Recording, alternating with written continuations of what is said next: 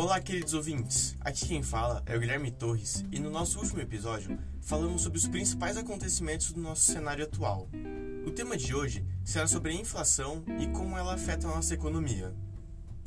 A inflação é definida como aumento contínuo e generalizado dos preços, e como consequência dela, temos a diminuição do poder de compra da população. É calculada e divulgada mensalmente pelo Instituto Brasileiro de Geografia e Estatística, IBGE, sendo que o Conselho Monetário Nacional, CMN, é o órgão que estabelece uma meta para a inflação.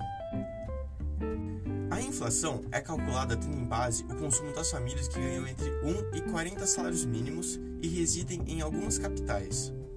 Os gastos levados em consideração são com alimentação, habitação, vestuário, transporte, saúde, despesas pessoais, educação e comunicação. Assim, se a inflação de um determinado mês for 1%, quer dizer que, em média, esses itens citados acima elevaram-se em 1%. Vários aspectos podem causar o um aumento da inflação.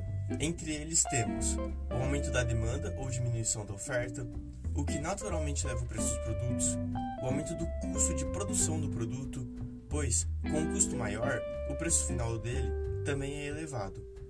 A emissão de papel moeda, pois, devido à maior quantidade de dinheiro no mercado, a demanda por alguns itens é elevada, afetando o preço do produto.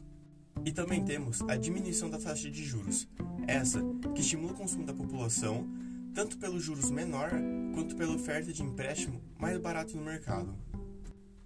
A inflação se dá muitas vezes pela facilidade com que a população tem acesso ao dinheiro, fazendo com que gastem mais, gerando inflação. Uma forma de controlar esse acesso é pela Selic. Essa é o custo do crédito, ou seja, quanto maior for a taxa Selic, maior será os juros cobrados sobre um empréstimo ou financiamento, por exemplo. Isso desestimula a contratação deles, fazendo com que menos capital seja liberado para a população, assim controlando a inflação. Além disso, com uma taxa maior, emprestar dinheiro para o governo se torna mais atraente, levando o dinheiro que seria gasto pela população para as aplicações financeiras. Assim, com menos disponibilidade de capital na mão da população, eles passam a gastar menos, contribuindo para a diminuição da inflação. Mas então quer dizer que, quanto menos inflação, melhor? Bom, muitos acreditam que a resposta para essa pergunta é sim. No entanto, essa resposta é errada. Esse efeito desestimularia o consumo da população, pois ela esperaria cada vez mais para comprar um produto, o que prejudicaria a indústria, pois, sem demanda, ela para de produzir.